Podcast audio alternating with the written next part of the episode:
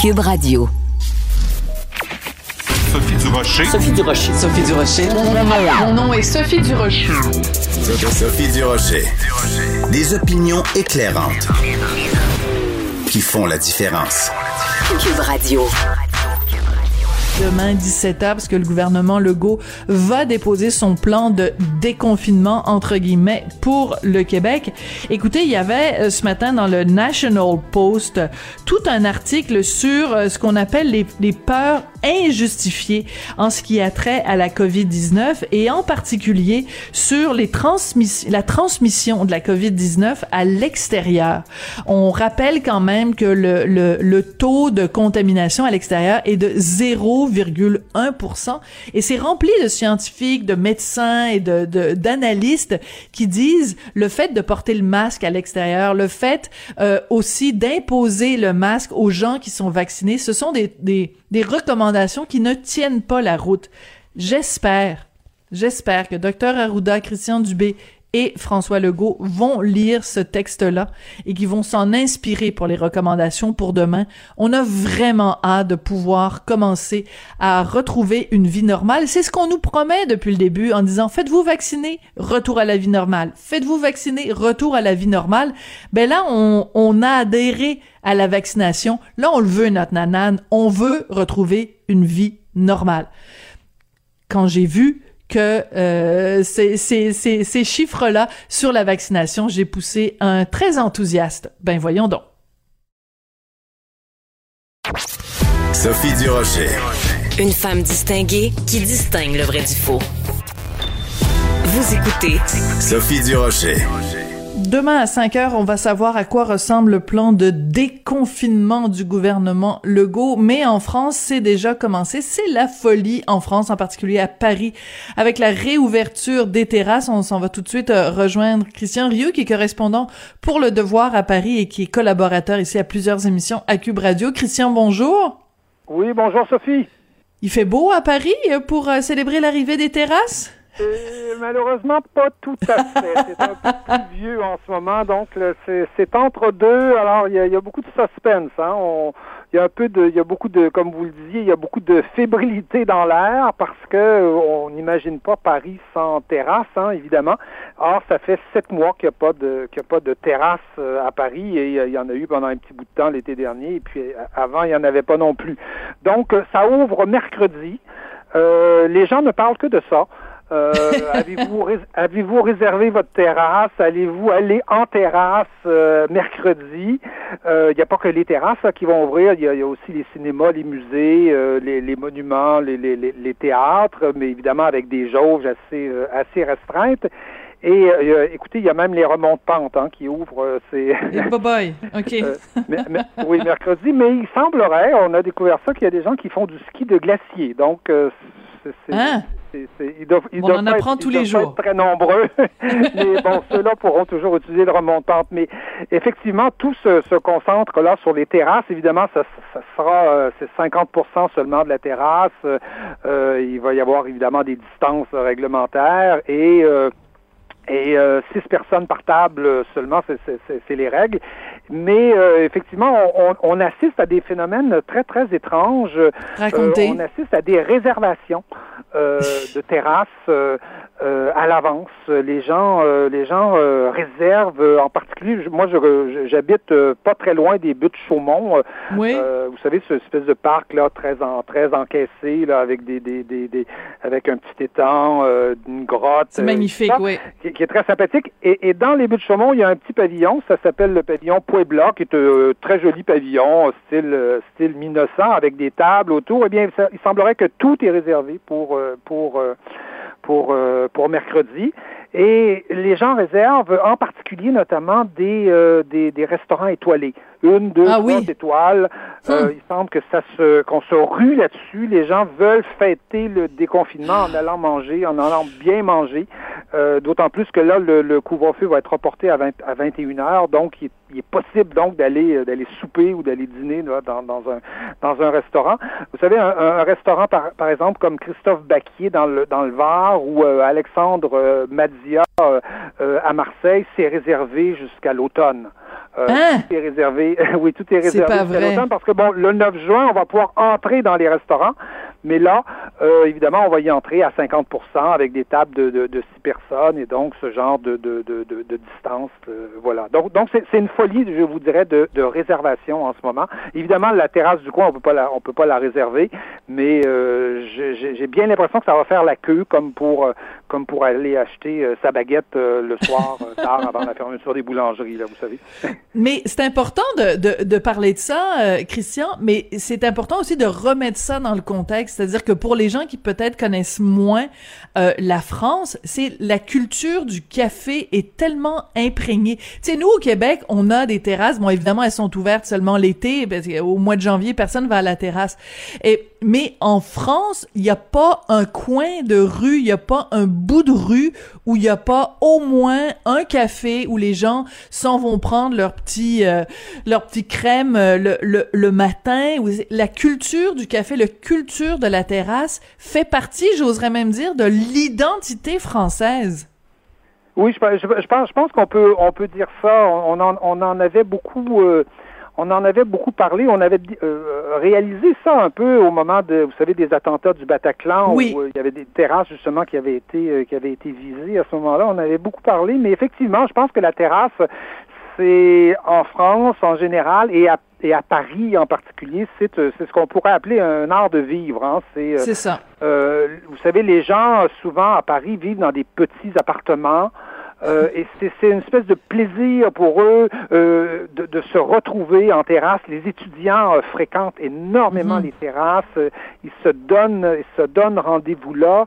Euh, après l'école, les parents y vont. Ils vont avec les enfants d'ailleurs. Hein, Oui. s'installent en terrasse. Les enfants jouent par terre, euh, font toutes sortes de choses. Donc c'est c'est un, c'est un, c'est vraiment, c'est véritablement un art de vivre à Paris. La, la terrasse, il y a une excitation. C'est le lieu, euh, c'est le lieu public par excellence. Vous savez, c'est le lieu où on se voit, où on se, euh, où on se, où, où on se fait des clins d'œil, euh, où on peut, on peut, on peut. Les Français font on jamais ça. savez- Les Français comment? font ça, des clins d'œil? Ben non, mais non, Ben, Christian, vous exagérez la Mais réputation des voyons donc, Français. mais pourquoi pas?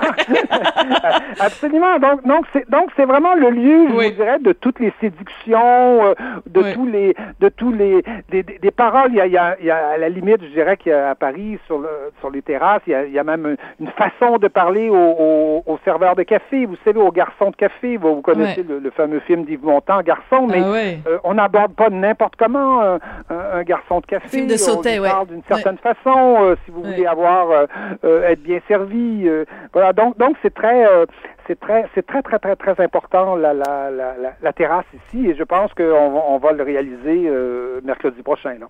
Il y a même chaque année, enfin bon, évidemment, là, en période de pandémie, il y en a pas, mais il y a des concours hein, de, de, de, ga- de garçons de café où il faut qu'ils se, qu'ils se déplacent sur une longue distance en tenant leur cabaret à la main sans laisser tomber, euh, parce que c'est toujours impressionnant de voir aller les garçons de, Oui. les garçons de café euh, en France, euh, Oui, où ils, ils arrivent à tenir sur euh, leur petit, euh, leur petite euh, plateau là des tonnes de verres de de, de, de, petits bols de cacahuètes et tout ils sont toujours impressionnants Absolument, mais il y a, aussi il y a ça, il y a, il y a tout un entre-genre, il y a toute une façon aussi de s'adresser euh, euh, aux gens d'une manière un peu conviviale. Je le sais, mon, mon voisin ici est garçon de, Ah café pendant, oui, oui, pendant, pendant, Euh. pendant longtemps. Et je vous dirais, que garçon de café en, France, c'est un métier. Hein, c'est, Oui, oui, tout à fait. On voit moins ça parce que c'est plus des emplois d'étudiants très, très, très Mhm. souvent, mais ici, ça, ça le devient euh, progressivement. C'est, plus souvent aujourd'hui des emplois d'étudiants, mais c'est encore un métier, garçon de café. Et donc, on-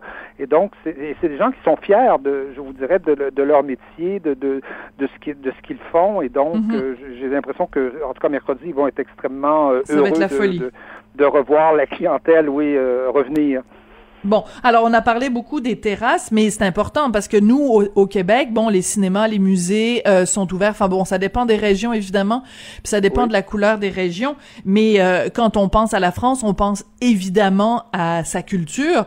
Donc euh, c'est c'est c'est c'est des gens qui sont assoiffés de ça et qui ont qui en ont été privés pendant des mois. Donc j'imagine que ça va être aussi euh, la ruée vers euh, cinéma, théâtre, musée. Ça va être la grosse folie quand même. Oui, absolument. Ça va, ça va être la ruée. Euh, pensez au cinéma seulement. Euh, il y a des dizaines, je vous dirais, des dizaines de films qui sont bloqués depuis depuis des mois.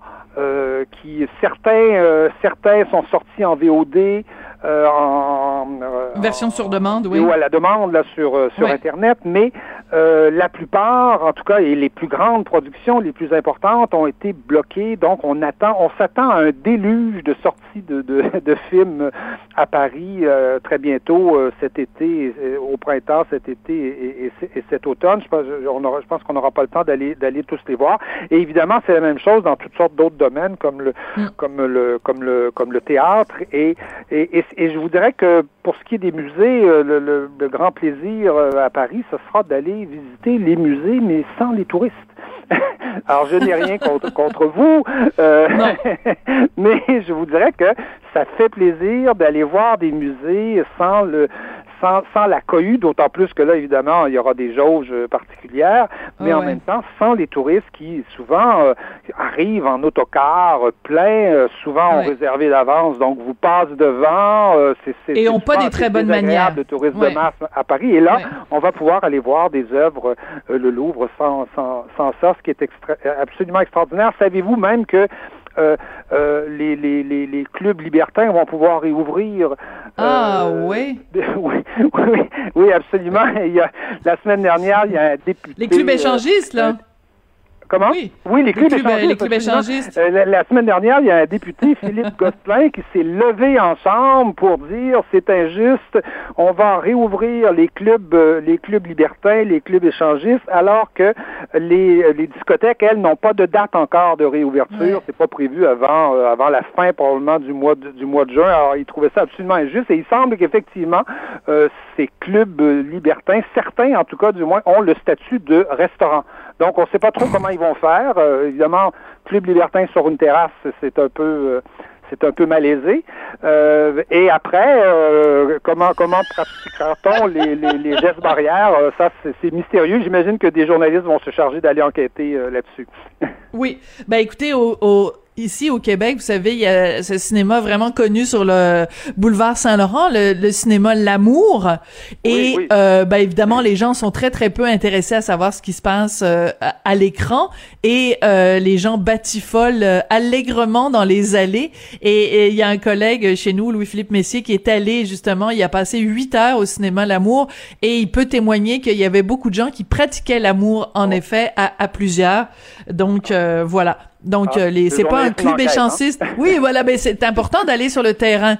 Hein, c'est très important d'aller euh, rapporter les choses telles qu'elles se passent sur le terrain pour euh, rapporter les parties de, de jambes en l'air. Mais on, on, on, rigole, mais tout ça fait partie de l'esprit français. Euh, la bonne bouffe dans les restaurants, les terrasses, les musées et aussi les parties de jambes en l'air, ça, ça, fait partie quand même de, de l'identité française. Et ce qui est surprenant, par contre, Christian, c'est que la France déconfine, alors que si je comprends par exemple, avec le Québec ou le Canada, euh, le taux de vaccination en France est beaucoup moins élevé qu'il ne l'est euh, ici au Québec? Oui, le, taux de vaccination est, moins élevé. Il y, a, encore euh, aussi, il y a encore quand même pas mal de monde dans, les hôpitaux, mais on sait que on sait que ça descend, on sait que ça baisse. La situation n'est pas aussi bonne qu'au Royaume-Uni, évidemment, où on a, on a beaucoup vacciné. Elle n'est pas, je pense, aussi bonne non plus qu'en Espagne, où là, vraiment, presque tout, euh, que tout euh, est réouvert. Mais euh, on, disons qu'on est assez confiant de la direction dans laquelle on s'engage, et je pense un peu pour ça que Emmanuel Macron a, a, a pris ces mesures-là. Et je vous dirais que les Français, vous le dites vous-même, le, café, le, la terrasse, le cinéma, c'est quelque chose qui fait partie de, l'esprit euh, français, mhm. de la joie de vivre française, et je pense que les Français ont ressenti très durement euh, cette, cette espèce de période où chacun était chez soi, était chacun était le, simple fait de ne pas se faire la bise en France, je vous dirais que c'est euh, non, je sais. c'est dur, c'est difficile parce que c'est le pays de la bise. Les hommes même, les hommes même quand ils sont très amis s'embrassent. Donc voyez-vous, la France c'est un pays de contact, c'est un pays charnel. Et je voudrais que la, la, la, la période qu'on vient de traverser a été euh, certainement très difficile pour les Français. Oui, ben écoutez, c'est une anecdote que je raconte euh, souvent, mais je, manifestement, je vous l'ai jamais raconté. Mon frère est chef d'entreprise. Il habite euh, en France et donc euh, ses bureaux sont à la Défense à Paris. Et quand quand il a il a il a commencé son entreprise en France, il il en revenait pas parce que quand il arrivait au travail le matin, tous les employés se font la bise. Donc on perd une demi-heure chaque matin. bonjour, bonjour, on se fait la bise. bon, et puis après, ben là, mon frère était là, ben là en bon nord-américain, il disait, mais là, parce que j'aimerais ça qu'on commence à travailler. Mais le, ce rituel-là de la bise à l'arrivée, au départ, et euh, fait vraiment partie de, donc, alors là, avec les gestes barrières, évidemment, on oublie ça. Écoutez, Christian, il faut absolument qu'on parle euh, sur un ton beaucoup plus euh, lourd et beaucoup plus sordide d'un fait divers qui a vraiment secoué la France la semaine dernière. Une femme brûlée vive, mais quelle horreur! Oui, euh, absolument. C'est survenu, euh, c'est survenu à Mérignac, là, qui est une, euh, une, petite ville près de près de Bordeaux. C'est presque dans, à l'intérieur, dans le fond du, du Grand Bordeaux. C'est une, une, jeune mère de famille, chaminaise, mère de trois enfants, qui a été brûlée vive par son conjoint. Euh, son conjoint est arrivé en voiture, lui a tiré dessus et est entré dans la maison, est allé chercher ce qui, était visiblement de l'essence et euh, lui a mis le feu. Elle, a, elle est décédée là d'une incapacité respiratoire et de, et de ses et de ses brûlures. Et je vous dirais que il y, a deux choses qui, euh, qui étonnent.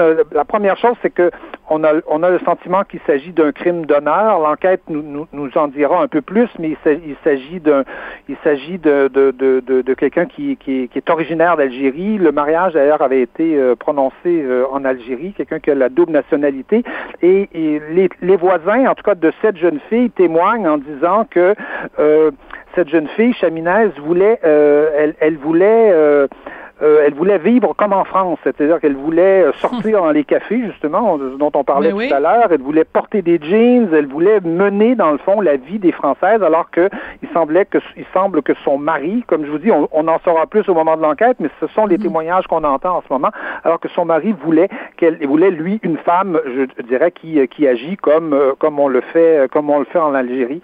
Alors ça c'est la, ça c'est la première chose, je voudrais, qui a, qui a choqué euh, l'opinion publique ici en France. La seconde, c'est que son mari euh, euh, avait été condamné à sept reprises pour, pour toutes sortes de, de, délits, mais il sortait de prison depuis, euh, il était sorti en juin 2020, et là, c'était pour une pour pour des violences justement sur son sur sur sa femme et qu'il avait qu'il avait agressé. Or, il semblerait qu'on l'ait laissé sortir euh, sans trop de contrôle et sans surtout, vous savez, euh, maintenant, il semble qu'on ait accès partout à ça, c'est-à-dire à des bracelets anti-rapprochement où on peut, euh, on peut, on, on est, on est, on est averti immédiatement si si la personne se rapproche de vous et aussi sans, sans un téléphone d'urgence qui est qui est qui est consacré exclusivement à cette à cette question-là. Et donc, en France, on s'interroge un peu sur l'efficacité donc de tous les, les, services de justice dans ce dans, dans ce mm. genre de dans ce genre de situation et aussi sur toute la question du crime d'honneur, des, choses qu'on a qu'on a connues chez nous d'ailleurs au, Québec. Euh, la famille Safia. Oui, tout à fait. la famille Safia, entre autres, parce qu'il y avait aussi cette jeune fille euh, perverse, je pense. Euh, son père euh, l'avait euh, tuée parce qu'elle refusait de porter le voile ou une, histoire semblable. Donc, oui, des crimes d'honneur, ça existe encore au 21e siècle sur la planète Terre. C'est absolument sordide comme histoire. Écoutez, Christian, merci beaucoup de nous avoir parlé de tout ça. Et puis, bonne chance mercredi pour vous trouver une place en terrasse. Vous prendrez, vous prendrez, s'il vous plaît, un petit verre de, de rosé, tiens, à ma santé et à la santé de tous les Québécois qui attendent impatiemment de savoir quand est-ce que nous aussi on va pouvoir aller en terrasse, sachant qu'il y a 0,1% de chance d'attraper la COVID quand on est en terrasse, quand on est à l'extérieur. Merci beaucoup, Christian. à l'extérieur, mais, promis, je, je trinquerai à votre santé. D'accord. Merci, Christian. À bientôt. Christian Christian Ridou, qui est correspondant pour Le Devoir euh, à Paris, euh, le chanceux, et qui euh, est aussi collaborateur ici à, plusieurs émissions, dont je l'ai en garde partagée avec mon mari Richard Martineau. Donc c'est toujours intéressant d'avoir des nouvelles de ce qui se passe en France.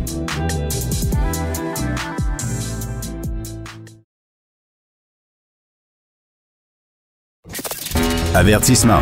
Cette émission peut provoquer des débats et des prises de position pas comme les autres. Écoutez Sophie Durocher. Je suis amie Facebook avec André Ducharme, ex de RBO, et il a publié au cours des derniers jours euh, un message vraiment très touchant où il raconte, il y a 40 ans exactement, euh, à quel point il était un petit cul, un petit cul perdu, et comment a commencé la fabuleuse aventure de RBO. Alors je me suis dit, plutôt que de le lire sur Facebook, je vais lui parler en personne, puis partager ça avec tous les auditeurs de Cube. André Ducharme est au bout de la ligne. Bonjour André. Bonjour, comment vas-tu, virtuel ami? Ben moi je vais très bien, virtuel ami. Écoute ton ton, ton message sur RBO sur Rock et Belles Oreilles m'a beaucoup touché, surtout que tu finissais ce, ce témoignage-là en disant euh, bravo, bon 40 ans à RBO, ma deuxième famille. C'est vraiment ce sentiment-là qui t'habitait quand tu repensais à ces 40 dernières années? Ben en fait euh, oui, RBO c'est une drôle d'histoire parce que euh, les, les, membres d'RBO, au tout début, on se connaissait pas vraiment. Euh, c'est presque un, mariage de raison, si on veut. C'est une émission de radio où on se réunissait, mais il y avait plein de monde qui gravitait autour de ça. Puis à un moment donné, il y a comme un noyau dur qui s'est formé. Puis euh, avec le temps, ben ce noyau dur-là, c'est vraiment devenu une famille. Des liens qu'on a entre nous, c'est des liens, euh, des liens d'affection très forts, puis des liens qu'on peut qualifier de, qualifier de filiaux, c'est ça le mot. Hmm. C'est vraiment vraiment ça, parce qu'on a, on a vécu tellement de choses ensemble, pas seulement professionnellement, personnellement aussi. J'ai arrivé plein d'affaires qui font en sorte que, ben, avec le temps, euh, c'est, vraiment devenu euh, une famille. Ma deuxième, parce que j'en ai une autre. Il y a un lien entre les deux, c'est ça mon message. Oui. mais non, mais mais, mais tout à fait. Mais ce qui est intéressant, c'est que la façon dont tu le racontes, c'est que toi, tu faisais donc euh, un spectacle avec ta, ta, gang musicale, les Yellow Frogs.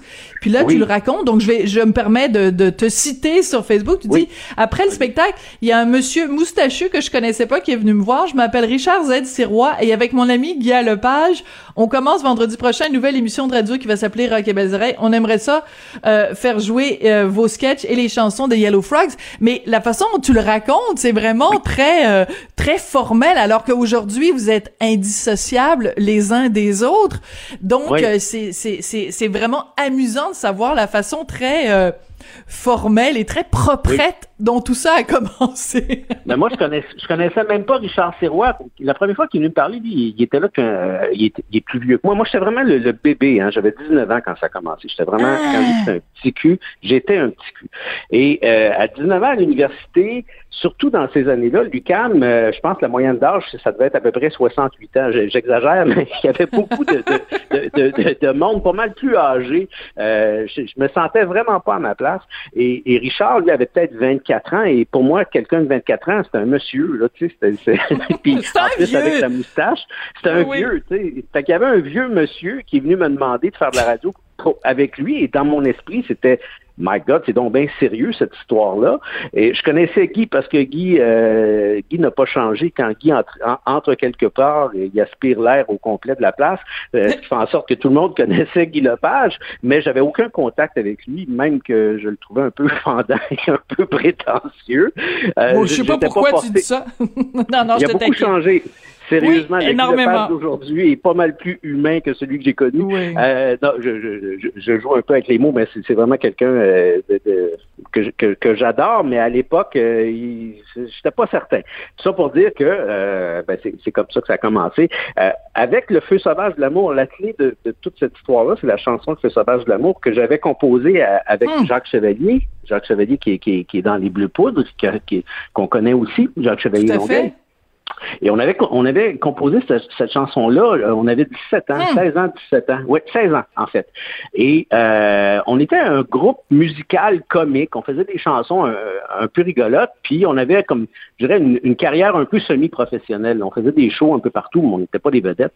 Et euh, c'est cette chanson-là qui a comme cliqué chez Richard et chez Guy, qui ont dit, hey, on veut travailler avec ce gars-là. c'est le fun ce qu'il fait. Ben, en fait, l'offre était pour Jacques aussi. Jacques était dans les débuts de Rock et également. Et euh, puis c'est comme ça que ça a parti. À partir finalement d'un show dont euh, moi, c'est même pas moi qui avais eu l'idée, je l'explique dans mon texte. Très drôle, mais ben oui. C'est c'est une fille avec qui je travaillais à, l'université et qui avait qui avait pensé à ça. Hey, on pourrait faire une émission d'humour autour de vos chansons, ça serait drôle. Et euh, ben, cette cette fille-là, et c'est le punch de mon texte, euh, c'est devenu ma blonde, puis c'est devenu, euh, on est encore ensemble aujourd'hui. Voilà, c'est ça l'histoire. Euh, et moi, je dis toujours, c'est le 8 mai que c'est arrivé, ce, ce, spectacle-là. Et si je si je m'étais pas levé, si j'étais resté chez nous ce matin-là, j'aurais raté probablement l'ensemble de ma vie, pas juste ma carrière, ma vie au complet.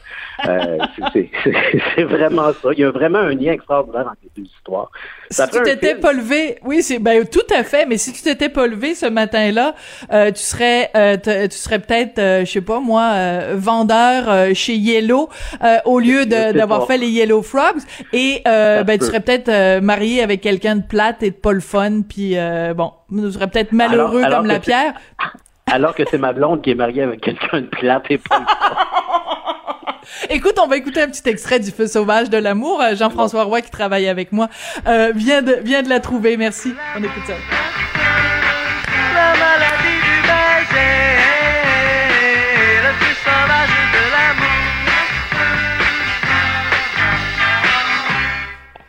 Alors, c'est ça aussi la grande force de, de RBO, c'est euh, les, les sketchs et les chansons, mais des trucs avec des vers d'oreille. Écoute, 40 ans plus tard, on la chante encore, le feu sauvage de l'amour. Donc, ça doit te faire quand même un petit velours à chaque fois que les gens entonnent ça.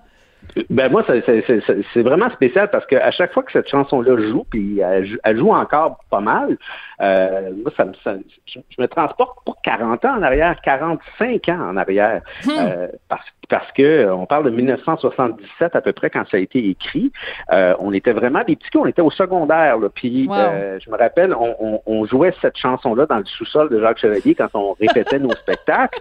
On se regardait, on disait, hey, cette chanson-là, c'est un hit mais on a, on a 16 ans. Il arrivera jamais rien avec cette chanson-là. On va la chanter à Polyvalente, oh. on va la chanter au cégep, puis il arrivera plus rien après. Puis finalement, ben, il est arrivé quelque chose. C'est ça qui est, c'est ça qui est le fun. C'est ça qui est magique un peu.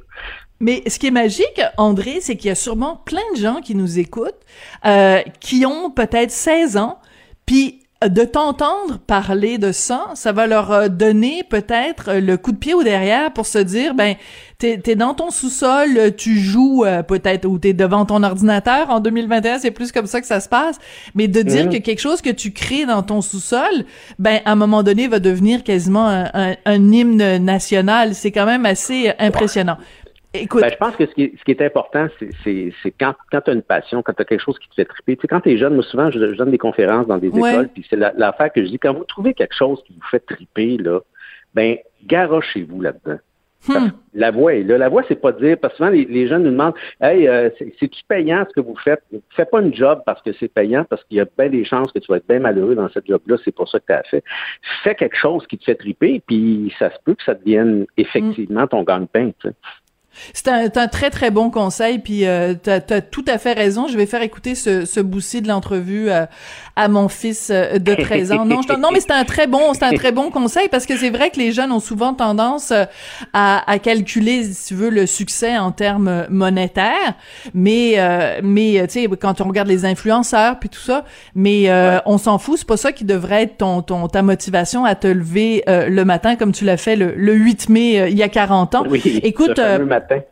Écoute, euh, on, on, a tous des sketchs ou des moments préférés de Rock et Belles Oreilles. Écoute, avec l'actualité qu'il y a en ce moment, avec ce qui se passe en Israël, je pouvais pas m'empêcher, évidemment, de faire euh, jouer un extrait de votre sketch anti-Palestine. Prédit dans la région et que vous sentez que ça résiste trop. Employez anti-Palestine pour délier les muscles et anéantir les points de tension. Anti-Palestine est efficace pour le colon il contient du fanatix, de l'orthodoxe et de l'acidine. Trois agents super puissants.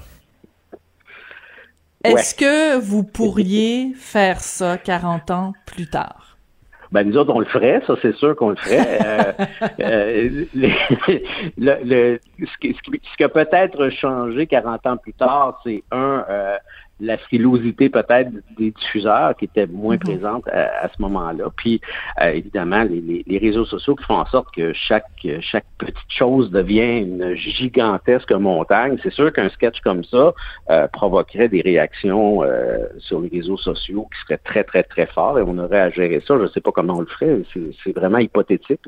C'est dur, dur, de le savoir. Puis on se pose beaucoup ces questions-là ces temps-ci quand on se parle entre nous comment comment on dealerait dans cette nouvelle réalité là où, euh, où c'est peut-être plus difficile effectivement d'émettre des opinions où euh, l'humour et l'ironie, je sais que euh, Richard a écrit beaucoup là-dessus sur le fait que l'ironie c'est quelque chose qui est en train de disparaître. Les gens les gens comprennent plus les jokes. Richard, mon mari, oui.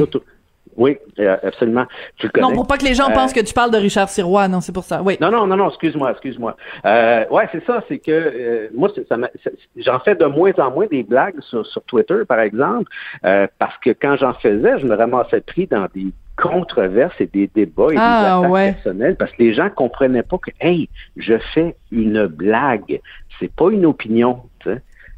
Et, et, ça vient peut-être aussi du fait que les humoristes contemporains sont beaucoup dans dans l'opinion, c'est-à-dire que le personnage en tant que tel n'existe existe moins, n'existe plus. Euh, ce qui fait en sorte que ce que ce qu'un humoriste raconte sur scène, c'est souvent des, des, des, des, idées personnelles, alors que nous, ça nous arrivait très souvent dans nos sketchs, je veux dire, le contraire de ce qu'on pensait. Parce que mais tout à fait. Mais regarde, mhm. mais regarde par exemple quelqu'un comme Guy Nantel, il dit tout le temps, mhm. ben c'est pas moi, c'est le personnage de Guy Nantel sur scène. Donc, euh, il, il faisait, il fait un peu euh, ce que par exemple faisait Yvon Deschamps. Tu sais, quand Yvon Deschamps riait des femmes, quand il riait des noirs, quand il riait de ci, quand il riait de ça. Ben, à l'époque, les gens étaient capables de comprendre que c'était pas ce que pensait Yvon Deschamps. Mais aujourd'hui, est-ce que les gens sont capables de cette nuance-là et de cette subtilité-là? Peut-être pas. Puis euh, votre sketch anti-Palestine, euh, est-ce que vous auriez le lobby, euh, le, le, lobby, bon israélien euh, sur euh, sur sur votre dos? Est-ce que ce, serait problématique? Mais chaque millimètre, chaque mot que vous dites serait pesé. Mais je veux revenir avec toi sur quelque chose, euh, André. C'est que bon, il y a le le le, le document RBO The Archive là. je sais pas trop comment le penser. Votre... Ouais, c'est de archives. Nous autres, ça a toujours été de quelque chose. Ouais. Alors, c'est de, de archives de archives. Euh, à noter qu'un avertissement au début des émissions mentionne que le contenu comporte des scènes, des sujets et des parodies tirés d'archives d'émissions diffusées entre 1986 et 1988 qui pourraient offenser certains téléspectateurs, ce qui est écrit dans le communiqué. C'est pas un peu pissou? Est-ce que ça te dérange qu'il y ait cet avertissement-là avant les épisodes? Ben, écoute, c'est un choix de diffuseur, puis nous, notre réaction à ça, c'est que quand tu regardes euh, les épisodes, il y en a 20. Après cet avertissement du diffuseur, il y en a un de Rock et Belles Oreilles qui se fout de la gueule du précédent. C'est ça notre réponse. Alors voilà. Bon, ben c'est très bien répondu. On a écrit, 20, 20 avertissements totalement ridicules. ah, c'est bon. Euh, c'est ça. Voilà. Voilà, je pense que la réponse est... La réponse est très très bonne. André, euh, je peux pas m'empêcher non plus, euh, vu que c'est aussi dans l'actualité récente, de te faire jouer un petit extrait de RBO au sujet de Michel Louvain. Monsieur Louvain, ah. vous savez pas ce que j'ai entendu dire à votre sujet? Non, quoi? Ben, l'argument qui coule, là. Je sais pas laquelle. Eh oui, vous savez, l'argument comme quoi vous seriez rien qu'une grosse... Euh, Madame Brossard, est-ce que vous avez outé Michel Louvain avant le temps? Ben, je pense que Michel Louvain, euh, je pense qu'il n'y avait pas grand secret autour de Michel Louvain. C'est juste que nous autres, on, a poussé ça un peu loin. Et c'était, tu sais, quand, on donne un exemple de est-ce que est-ce qu'RBO referait euh, ce gag-là aujourd'hui? Euh, ben non. Ben non, mais la réalité a changé, mm-hmm. le contexte a changé aussi. Ce qui ne veut pas dire qu'on ne parlerait pas de ce sujet-là, on en parlerait certainement autrement. Tu sais, euh, euh, hmm. regarde, je donne un, exemple bien niaiseux parce qu'on on, parle beaucoup de ce genre de choses-là présentement, puis ça ramène le cas, le cas de, de, ce qui est arrivé à Joël Legendre il y a plusieurs années dans un parc. Ben, c'est certain que on, on, pourrait faire des gags là-dessus, c'est sûr. Ouais. Euh, mais là, là, on, ne tombe pas d'en sortir quelqu'un du placard de force. Mais je pense que cette, cette ce, procédé-là a été, a été mis de côté après la grande controverse de Pinard à Pimentfort. Oui, tout à fait. Et, ça a mis fin à ce genre de choses-là, mais bon, à l'époque, ça se faisait. Les cyniques l'ont fait, je sais pas combien de fois. Ah, totalement.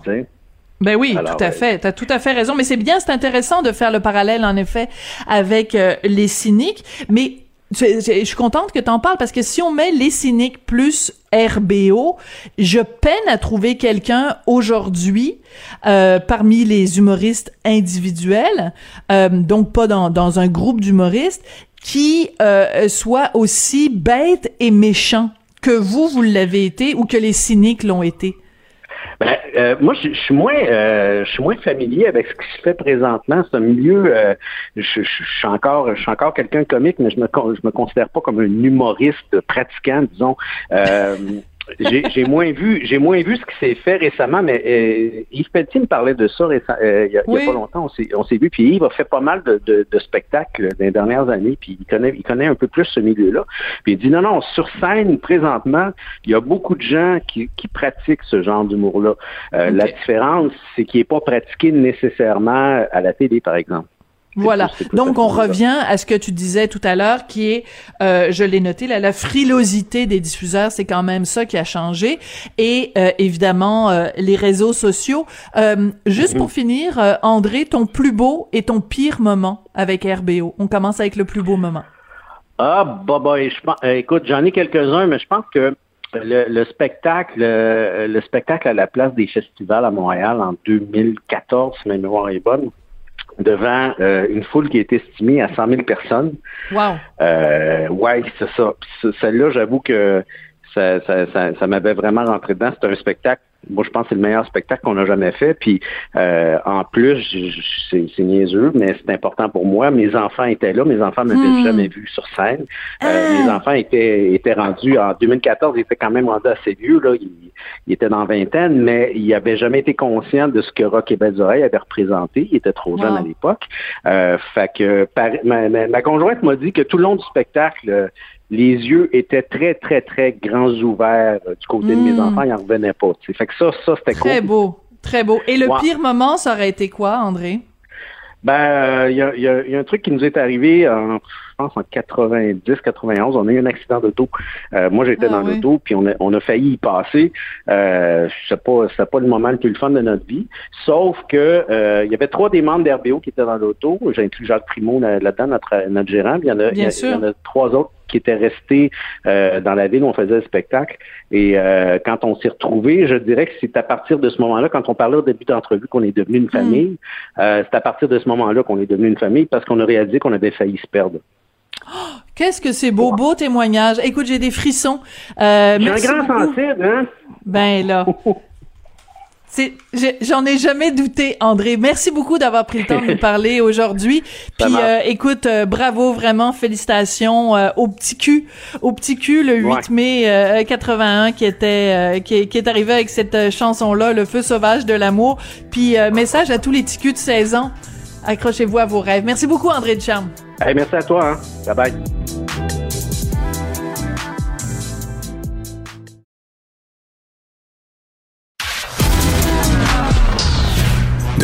Culture aux affaires publiques.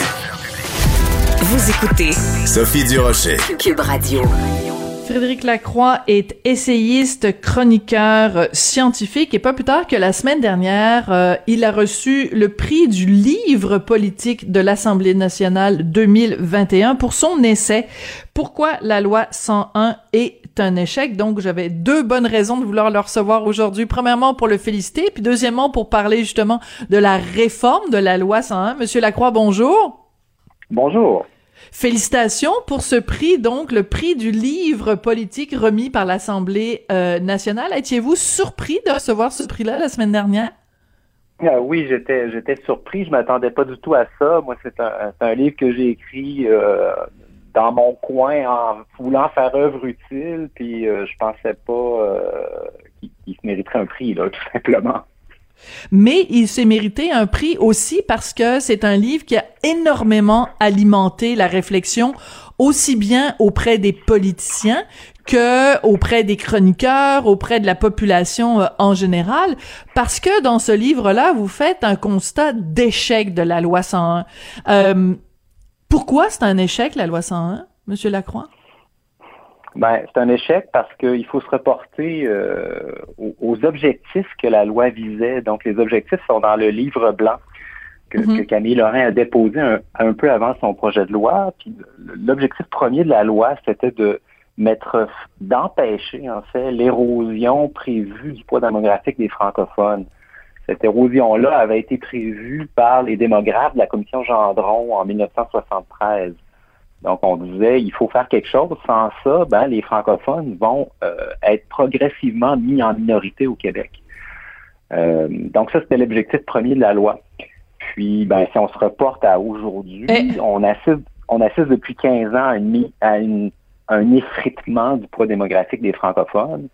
Donc, euh, la loi 101 n'a pas euh, n'a pas arrêté ça, mais il faut être euh, il faut être honnête là, et puis, il faut dire que la loi 101 en fait de Camille Lorrain, c'est pas celle qui est en échec. Celle qui est en échec, c'est celle que nous ont pondu tous les jugements des, tribunaux fédéraux qui ont démoli la loi.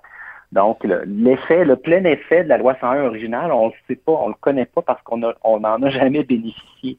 Euh, dès 1979, la loi a été charcutée, donc la, justice est redevenue bilingue au Québec. Euh, donc, le chapitre 3 de la charte a sauté, etc. Puis on a, on a assisté depuis 1979 à une série de jugements qui ont qui allaient tous, presque tous dans le même sens, soit euh, de, de, de, de, rendre la loi plus faible, de réintroduire le bilinguisme, etc. Ouais. Euh, vous, sur votre compte Twitter, vous avez euh, mis une citation de quelqu'un. Je veux juste euh, la, la retrouver. Pardonnez-moi pendant que j'essaye de, de, la retrouver. Euh, quelqu'un qui a écrit euh, la semaine dernière quand François Legault a présenté la loi 96, donc la, la loi, le projet de loi de Simon Jolin Barrette pour renforcer supposément la loi 101. Bref, quand François Legault a présenté la loi 96, il a avancé que cette loi était excellente puisque certains vont dire qu'elle va trop loin, d'autres qu'elle n'en fait pas assez. Le problème, c'est que personne ne dit qu'elle va trop loin.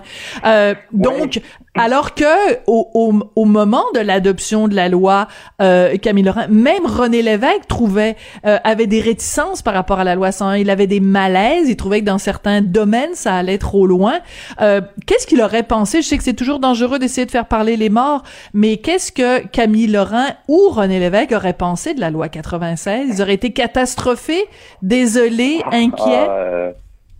Euh, je ne sais pas, mais euh, ce qu'on sait, c'est que M. Euh, jean Barrette et M. Legault aimeraient bien se voir comme les héritiers de René Lévesque et de Camille Lorrain, mais je pense pas que le projet de loi 96 leur permette de clamer ça. Euh, parce que où est-ce qu'ils ont failli? Quelle, quelle est la plus grosse faille? Parce que quand on revient à l'objectif premier, revenons à ce que vous venez de nous dire là. L'objectif premier, je l'ai noté, empêcher l'érosion démographique. En quoi la loi 96, euh, quelle est sa pire faille pour empêcher justement cette érosion démographique?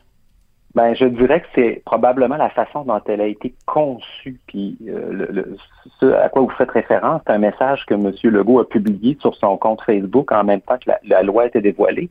Il disait certains vont dire que ça va trop loin, certains vont dire que ça va pas assez loin. Ça va prouver qu'on est raisonnable. Et monsieur, oui. Donc, la conception de la loi, c'est qu'on regarde un peu le jeu politique immédiat, on fait une moyenne, puis on se situe à cette moyenne-là. Mhm. Donc, on se place pas du point de vue de la nécessité historique auquel on fait face. On se hisse pas au-dessus des contingences politiques immédiates. Euh, fait qu'il a voulu faire une loi qui euh, rencontrait un peu la moyenne du jeu politique immédiat. Ça, c'est le premier point. Puis le deuxième point, c'est que c'est une loi qui est conçue d'un point de vue strictement ju ben, c'est un pléonasme d'un point de vue juridique, c'est-à-dire que la langue est considérée d'un point de vue purement juridique. La langue devient un objet juridique. Donc, on dit on va faire euh, des, plein d'articles de loi, on va créer des structures, euh, puis on va sauver le français comme ça. Mais la langue, c'est pas un objet juridique. c'est quoi la langue? C'est quoi la langue, Monsieur La langue, c'est un objet culturel. La langue, c'est la culture. Puis dans le projet de loi 96, la culture est totalement absente. Hmm. Euh, puis si on se replace pour la charte originale en 77, ben l'équipe, le, Camille Lorrain n'était pas juriste, il était psychiatre. Puis l'équipe autour hmm. de Camille Lorrain, c'était Guy Rocher, euh, Fernand Dumont, des sociologues. Euh, hmm. Il y avait aussi l'approche était différente. Ouais. C'était une approche culturelle beaucoup plus. Là, on a, Très intéressant. une approche presque strictement juridique. Euh, fait que moi, je dis pas que la loi, le projet de loi 96 est, mauvais. Je pense que juridiquement, il y a des bonnes choses. Je dis seulement que euh, ce projet de loi-là ne va pas arrêter la minorisation des francophones. Il, voilà. à mon avis, pas changer grand-chose. Mais c'est intéressant ce que vous dites et, et, et je pense que ce qui a euh, euh, étonné et déçu beaucoup de gens, c'est le changement de vocabulaire. Parce que rappelons-nous, Simon Jolin Barrette, à plusieurs reprises, le ministre, a dit « ça va être costaud, ça va être costaud, ça va être costaud ». C'était le mot qui revenait le plus souvent. Or, quand il l'a présenté, quand François Legault l'a présenté, tout d'un coup, c'est devenu raisonnable. Mais la dernière fois que je l'ai vérifié dans un dictionnaire, costaud et raisonnable, c'est presque antinomique, là. C'est euh, ben, pas du tout la même chose, là.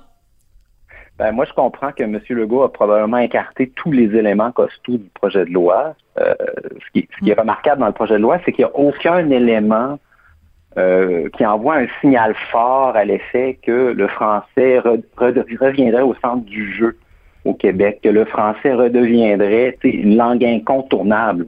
Il n'y a aucun élément euh, qui envoie ce signal-là. C'est ce signal-là, ce signal psychologique est extrêmement important.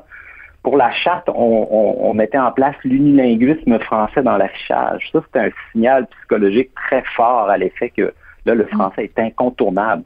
Là, on fait pas ça. Les municipalités bilingues, on leur dit, ben, vous votez une petite motion, puis vous pouvez rester bilingue, même si vous avez 0,1% d'anglophones. C'est ridicule. Euh, les cégeps, ils vont même pas aussi loin que le PLQ. Ils font même pas un gel des places au cégep anglais. Euh, Et l'immigration. Monsieur Lacroix, il faut absolument parler de l'immigration parce que quand vous avez dit, euh, je reviens toujours, je reviens à ce que vous nous avez dit, empêcher l'érosion démographique, tout est une question de démographie dans ce dossier-là. Or, euh, ben, les, les, démographes le disent, 2030, les francophones seront minoritaires à Montréal comment peut-on espérer euh, empêcher l'érosion démographique si on fait rentrer 50 000 personnes chaque année et qu'on ne s'assure pas qu'avant de rentrer ici, ils parlent français? Oui, ben, je vous corrige, les, francophones sont déjà minoritaires du point de vue de la langue maternelle à Montréal. Euh, depuis 2006 et d'un point de vue de la langue d'usage, donc la langue parlée le plus souvent à la maison, ils vont le devenir peut-être en 2022 ou en 2026. Donc, on va voir au prochain recensement. Donc, ça ne sera pas, à mon avis, pas aussi loin qu'en 2030. Ah oui, bon, vous me déprimez encore euh, plus, là, aujourd'hui. non, mais euh, donc oui, l'immigration est une des variables cruciales. Puis l'immigration n'est pas du tout ciblée dans le projet de loi. On crée un, un, guichet unique, bon, ce qui est probablement une bonne idée. Mais, euh, c'est administratif là, c'est bureaucratique, c'est une réponse bureaucratique à, un problème euh, démographique. Oui, c'est ça. Puis la question, c'est comment les francophones qui sont minoritaires pourront-ils prétendre intégrer euh, des, immigrants en tant que minorité là? Ils eux-mêmes seront une minorité. Donc, on, a un problème de très grande envergure à Montréal. Euh, puis le niveau d'immigration est excessif, ça c'est clair. On reçoit beaucoup trop d'immigrants. Euh, c'est une des raisons pour lesquelles le français a autant reculé dans les 15 dernières années. Les niveaux d'immigration ont été rehaussés massivement à partir de 2003. Puis là, ben, la CAQ va les conserver, va conserver les, niveaux d'immigration du PLQ. Euh, donc, c'est ça. moi, je trouve que c'est triste. Euh, moi, je, j'espérais mieux pour mon fils qui a 13 ans que euh, de, de l'élever euh, quand, quand, quand j'ai conçu mon fils il y a 13 ans. Euh, je pensais pas qu'il viendrait au monde dans une province qui quand il va avoir l'âge de la de la majorité il va se retrouver en minorité. Vous comprenez le jeu de mots? Je trouve ça triste monsieur Lacroix. Vous est-ce que ça vous attriste ou ça vous ça vous met en colère? Les deux à la fois moi, je, je trouve que euh, il faut agir. C'est quelque chose que je répète depuis quelque temps. Puis, ce projet de loi-là, ça peut être un premier pas intéressant, mais ça, ça, va pas, ça va pas changer la situation. Donc, il faut en avoir conscience, puis il faut exiger plus euh, de M. Legault et de M. Jolin Barrette. Là. On ne peut pas se contenter de, de, de ce qu'ils viennent de déposer. Ça, ça c'est pas vrai. Là. Mais en même temps, Monsieur Lacroix, la réalité euh, des chiffres, elle est là. La CAC mène dans les sondages à 40% et plus même euh, des, intentions de vote, et euh, le Parti libéral qui arrive deuxième est à 20%. Donc même si on prend les trois partis d'opposition, on n'arrive même pas à contrer la CAC. Donc ils ont le vent dans les voiles. puis même s'il y a des des, des des, des bémols majeurs qui sont émis face au projet de loi 96, eux, ils peuvent très bien euh, se mettre les mains dans les poches puis euh, siffler, euh, siffler un petit air sans s'en préoccuper. Ben, je suis pas du tout d'accord. Si on se reporte il y a quelques années, le, PLQ de Philippe Couillard se redirigeait vers une réélection facile. Puis ah. l'esprit qui régnait, c'était c'était impossible de perdre. ils avaient des hmm. intentions de vote extrêmement solides. Puis, euh, ben, on connaît le dossier Philippe Couillard. Moi, je pense que la glace sous les patins de la CAQ est très, très mince en réalité. Ça leur prend absolument le vote nationaliste pour prétendre à une réélection majoritaire. Puis là, ce qu'on voit, c'est qu'avec ce projet de loi-là, ils ont réussi à coaliser les fédéralistes avec eux. Mais mm. je pense pas que les nationalistes vont être de leur côté. Donc, on va euh, devoir se quitter là-dessus, euh, Monsieur Lacroix, malheureusement. Mais je retiens en effet l'expression "la glace est mince sous les patins" de la CAQ sur la question nationaliste. Frédéric Lacroix, essayiste, chroniqueur scientifique. Merci beaucoup. Félicitations pour votre prix, le prix du livre politique 2021 pour votre livre "Pourquoi la loi 101 est un échec".